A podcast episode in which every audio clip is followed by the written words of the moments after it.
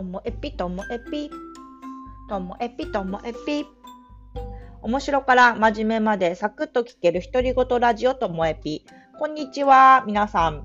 いやいやいや、今日はなんかすごいなっていう話です。何かと言いますと、昨日ですね、あの、ともえぴファンディングについてお話ししたと思います。えっ、ー、と、私が、こう、平日の夜とか、あと土日とか空いている時間、隙間にできる仕事を今、あの、引き受けていて、それらはあのコロナ対策のためのあの活動のこう経費に充てたい、寄付したいっていう話をしていました。で、この放送は、えっ、ー、と、3月の19日に流れる予定で、昨日も3月18日だったんですけど、録音してるのはこれより前なんですよ。だから、ともえぴファンディングの放送なんか全然聞いていないはずの方なんですけども、今日、本当に、あの、仕事のそういう依頼をいただきまして。で、まあ、引き受けるものとお引き受けできないものもあったんですけれども、2人の方から依頼を受けて。いや、だからね、こう、口に出してみるもんだな。でもその人聞いてないはずなんですけどね。それでも、あの、なんでしょう。私からやる気とか、みなぎってますかね。このオーラ出てんでしょうか。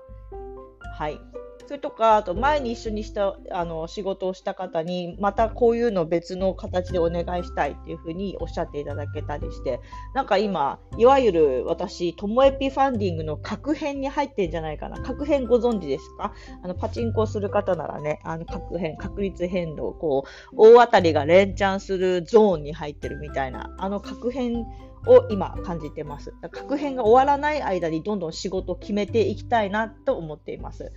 いや、でもね、なんか本当にありがたい一方、あの、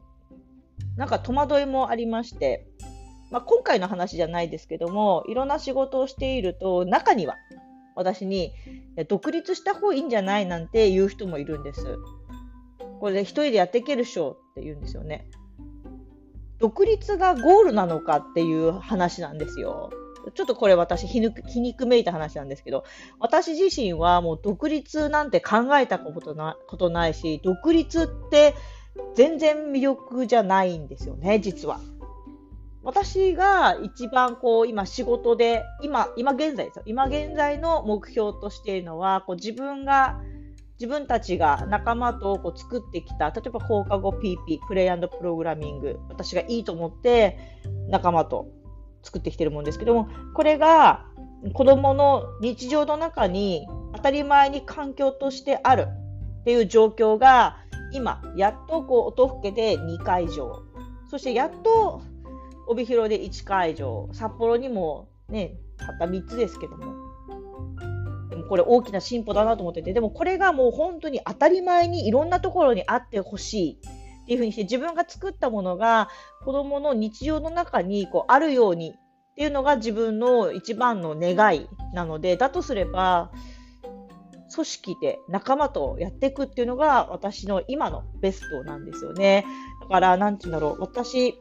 こんなね、ポッドキャストとかやったり、人前で話してるくせに、私が売れることには興味ないんですよね。私一人が目立ったり、私一人が売れたりすることには興味がなくって、うんと、自分たちのいいと思うものがこう広がること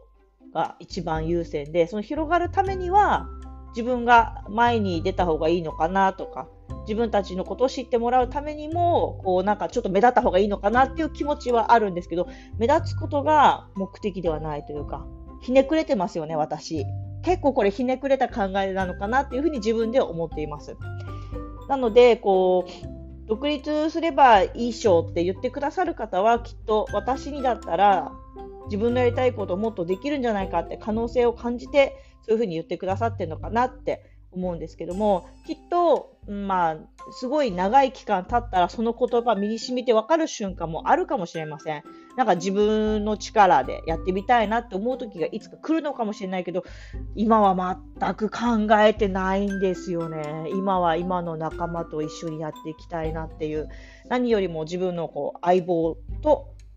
あの一緒にやっていきたいなっていう気持ちなんですよね。なので、こう、吉本興業とか、なんかいろいろあるじゃないですか。こう契約がどうのこうのとか、独立するとか、なんだかとかって。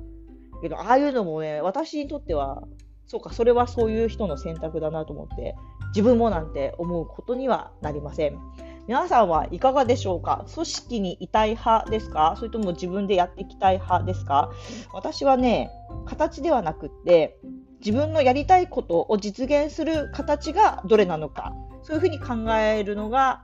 良いんじゃないかなと思ってて、今は自分が NPO 教育支援協会北海道で頑張っていることがベストだと思っております。最後までお聞きいただきましてありがとうございました。さようなら。